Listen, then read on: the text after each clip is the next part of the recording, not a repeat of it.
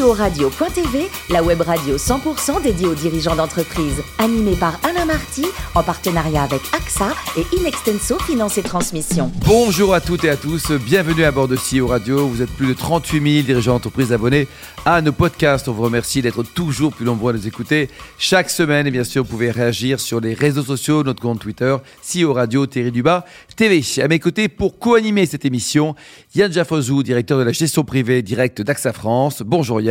Bonjour Alain. Et Marc Sabaté, directeur associé et directeur général d'Inextenso Finance et Transmission. Bonjour Marc.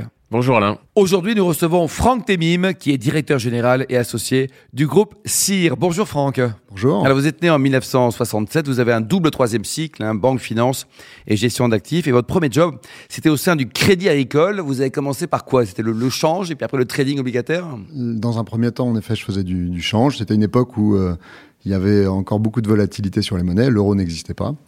Et puis après, euh, dans une deuxième expérience de vie, euh, j'ai travaillé sur un autre univers qui est l'univers obligataire, très technique, peu passionnant, néanmoins utile. Alors ensuite, deuxième vie aux AGF qui allait devenir Allianz. Et puis en 1996, vous allez créer votre propre boîte. Vous avez toujours rêvé d'être indépendant. Enfin, c'est dans votre génétique. Un rêve, euh, en tous les cas, une trajectoire. C'était une animation profonde, oui. Et assez tôt, j'ai voulu le faire. Je l'ai fait en 96 en créant une première entreprise et puis qui s'est assez bien développé. Et puis ensuite, j'ai poursuivi une trajectoire euh, un peu différente en rejoignant le groupe CIA en 2005. Bah c'est ça. Donc il y a des rencontres dans la vie qui ont changé le, cours de votre vie professionnelle. 2005, François, c'est ça? François Larère, qui est le fondateur de ce groupe, qui est toujours à bord. Après plus de 30 ans, ça fait quelques années que je dis que ce groupe a 30 ans, donc il faudra que je réactualise un peu son historique. 33 ans, j'ai lu. 33 ans, voilà, exactement. Et euh, on est associés euh, depuis 2005. Et on a, euh, à la faveur de ces quelques années, développé un peu cette entreprise. Oh, c'est une belle, belle ETI aujourd'hui avec 130 collaborateurs. Vous nous rappelez l'offre du groupe? En fait, nous, on travaille sur un sujet qui est le sujet immobilier. On offre euh, des produits d'investissement au monde des épargnants. Et à travers ça, on est un peu au confluent euh, du monde de l'épargne, du monde de l'immobilier, avec une approche assez identitaire, puisque nous travaillons essentiellement dans l'immobilier résidentiel. Et cet immobilier résidentiel, on le fait dans les cœurs de ville, sur à peu près tout l'ensemble du territoire avec euh, une dynamique un peu intéressante que connaissent nos territoires actuellement. Alors le, centre-ville, justement, on en parle, certains disent qu'il est, qu'il est mort ou qu'il va mourir, vous en pensez quoi? Bah, ceux qui le disent sont peu nombreux d'abord, parce que la majorité dit qu'il va se revitaliser, se rebâtir sur lui-même. En fait, le centre-ville, c'est au confluent de trois mondes. C'est au confluent d'un premier monde qui est celui de s'interroger entre l'agriculture et euh, la façon de vivre le centre-ville. Est-ce qu'on va vers un monde qui va s'étaler? Est-ce qu'on va assister à un étalement urbain ou est-ce qu'au contraire, on va créer les conditions euh, de rassembler les populations et de faire en sorte qu'elles se rassemblent, se concentrent dans les centres-villes? Donc, il y a ce premier monde qui est une vraie euh, problématique de société.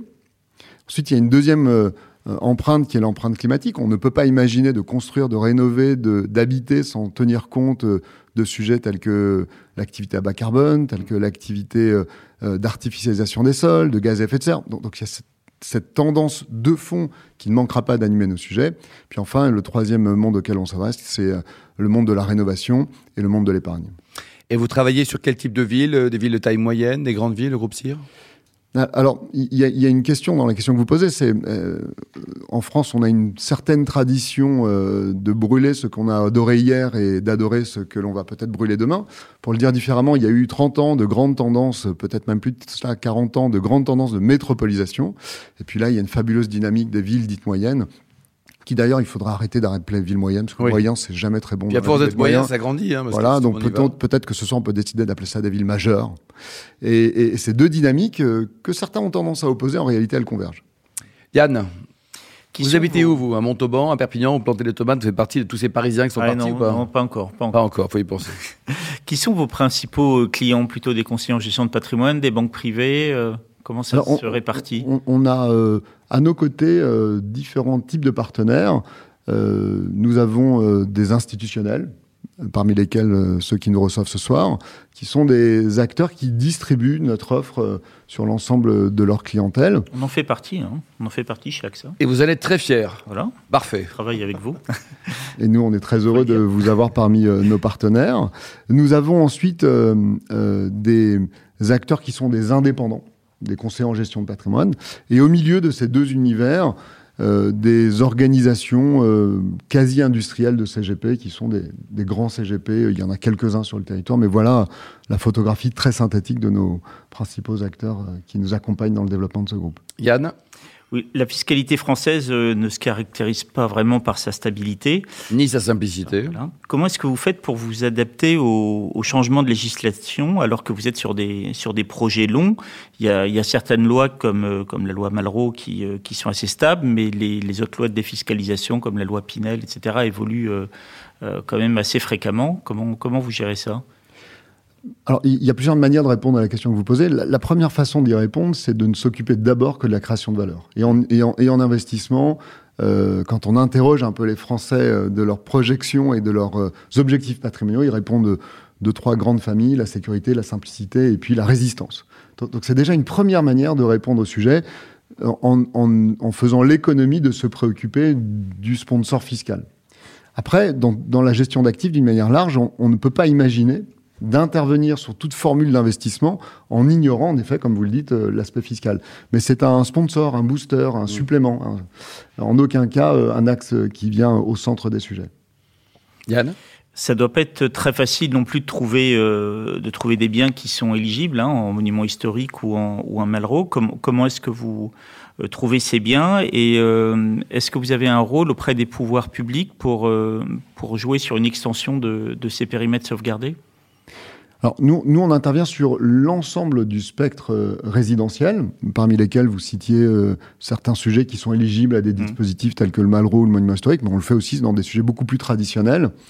Euh, on n'influence pas, pour répondre à votre question, les pouvoirs publics. En revanche, on est très près des services d'urbanisme, puisque le, le développement d'une ville, la dynamique d'une ville, la, la tectonique qui va animer euh, une région et, et, ses territoires dépend intimement de la volonté politique. Et on a à l'esprit des villes qui ont connu des transformations profondes. On en a tous à l'esprit. il y en a. Je vais prendre des villes un peu évidentes. Euh, comme euh, pourraient euh, être citées des villes comme Strasbourg, comme Lille, comme Montpellier, et aussi comme Bordeaux. Et puis il y a des villes qui sont en, profond, en profonde dynamique depuis quelques années, comme Rennes, comme Nantes. Donc, donc on s'appuie en effet sur la volonté des pouvoirs publics et euh, la dynamique des services d'urbanisme qui interviennent dans une ville et peuvent complètement la transformer mmh. au long cours. Et tous ces, ces maires verts, Franck, c'est bien pour vous? C'est une opportunité? Il y a un petit doute, c'est neutre? Alors, les maires verts oui. sont animés euh, par l'idée de changer la vie des citoyens dans les villes. Mmh. C'est un très joli euh, projet de société. Euh, mais je crois, pour le dire différemment, que quand on adopte une conduite loyale et, que l'on s'attache à faire ce que l'on dit, alors on peut rendre possible des choses qui étaient peut-être moins évidentes auparavant. Donc, euh, bien sûr que ça rejoint le point que nous partagions tout à l'heure. Bien sûr que la façon dont on va diriger, la façon dont nous allons vivre dans les villes, la façon dont nous allons euh, travailler dans ces villes, nous instruire, parfois nous amuser, tout ça se, concentre autour de la logique du logement. Et à travers ça, on sera conduit de l'imaginer avec une activité bas carbone. Et de ce point de vue-là, l'écologique est une, une direction euh, qui s'impose à nous. Marc Ouais, je vous êtes écolo ou pas? Vous êtes écolo? Moi, je suis très écologiste. Ouais. Avec plaisir, oui. Je pense que c'est important de ramener euh, la nature au cœur des villes. Mais je pense que le, la revitalisation des centres-villes euh, fait, fait, partie de cette, de cette tendance verte, je sais pas si c'est l'écologisme en tout cas, de tendance de ramener la nature au centre des villes. Euh, moi, je voudrais revenir sur le parcours d'entrepreneur. Vous avez évoqué votre votre associé fondateur. Comment on vit euh, le développement d'une entreprise à, à, à, deux propriétaires? Alors, euh, ça serait difficile de vous dire qu'on le vit mal compte tenu de notre trajectoire, mais, mais, euh, mais, mais, pour essayer de le dire de manière vis-à-vis -vis des équipes et vis-à-vis -vis de la croissance et de la répartition des rôles.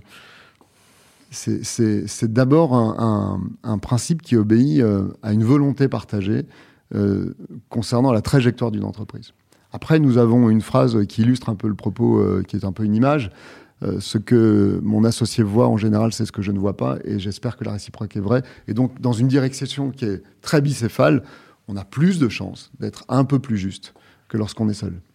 Et vous avez fait un LBO en 2017, euh, majoritaire. Comment avez-vous vécu cette opération Le Covid est passé par là, il s'est passé quand même quelques années. Quel regard portez-vous sur cette opération financière aujourd'hui?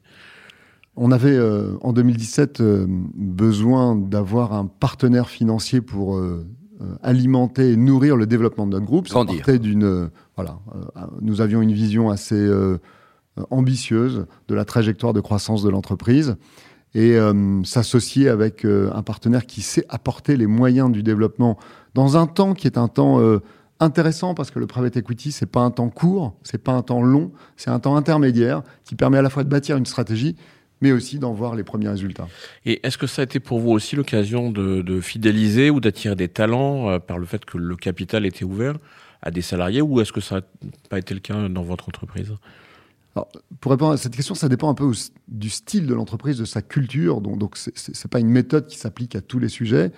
Euh, en ce qui nous concerne, on a euh, en effet eu, profité de cette séquence, cet événement de liquidité pour inviter à la table des associés quelques managers clés qui ont trouvé ainsi les conditions d'écrire un bout de l'histoire de l'entreprise tout en continuant à écrire un bout de leur histoire patrimoniale. Ça les a motivés, ils étaient bons avant, ils sont encore meilleurs, Franck? Ou alors, faut leur rappeler qu'il faut faire toujours plus, toujours mieux. L'avantage, c'est qu'on n'a pas besoin de leur rappeler qu'ils sont associés. Et en tant qu'associé, euh, le principe, c'est quand même d'avoir plus de devoirs que de droits. Marc? Et enfin, euh, on parle de fidélisation des talents. Euh, la croissance qui a été celle de votre groupe s'est faite aussi par croissance externe, par acquisition d'entreprise. Avoir sur l'ouverture du capital possible, c'est aussi une manière d'attirer des talents par la croissance externe. Est-ce que aujourd'hui, ça reste une stratégie de développement pour le groupe? Oui, on reste ouvert sur cette stratégie de croissance externe. C'est pas un pas facile, c'est un pas de côté qui est un peu différent quand euh, pendant de nombreuses années on a nourri sa croissance votre par l'organique. C'est plus difficile que d'autres? Je, ne sais pas si c'est un problème de secteur, mais plus un problème de culture.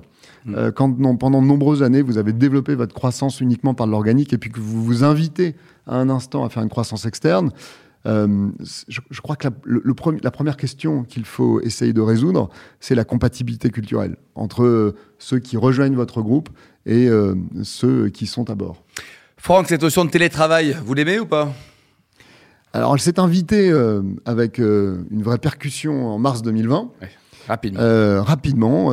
J'ai la, la, mémoire d'un échange avec un grand banquier de la place qui m'expliquait que son IT avait mis à peu près trois ans à mettre en place des formules efficaces de, télétravail et qui en réalité les a mises en œuvre en 48 heures. Mmh. Donc, ça s'est vraiment invité dans notre quotidien d'une manière très importante. À l'épreuve du temps, je crois qu'indiscutablement on travaille différemment, mieux, tout en se rappelant que sur le long cours, je ne suis pas convaincu qu'on soit fait pour vivre à temps plein derrière des écrans. Et euh, qu'en réalité, tout ça obéit à un équilibre entre euh, télétravail et présentiel. Aujourd'hui, combien d'opérations en cours, euh, Franck Un peu plus d'une centaine. Hein? Si nous prenons la photographie de nos opérations en cours sur le territoire, on a 115 immeubles en chantier actuellement. Et alors pour terminer, vous aimez beaucoup de choses en dehors du boulot. D'abord votre famille, bien sûr, mais également les motos. Alors les motos, ça vous inspire quoi une marque comme Harley Davidson? C'est un peu comme l'immobilier, on pénètre dans un univers, un univers qui peut se personnaliser à l'infini. Et donc, c'est un espace de liberté euh, pour euh, l'homme et l'enfant que je suis de temps en temps. Merci beaucoup Franck, merci également à vous Marc et Yann. Fin de ce numéro de CEO Radio. Retrouvez toute la actualité sur le compte Twitter et LinkedIn. On se donne rendez-vous mardi prochain à 14h précise pour une nouvelle émission. L'invité de la semaine de CEO Radio.tv, une production B2B Radio.tv en partenariat avec AXA et Inextenso Finance et Transmission.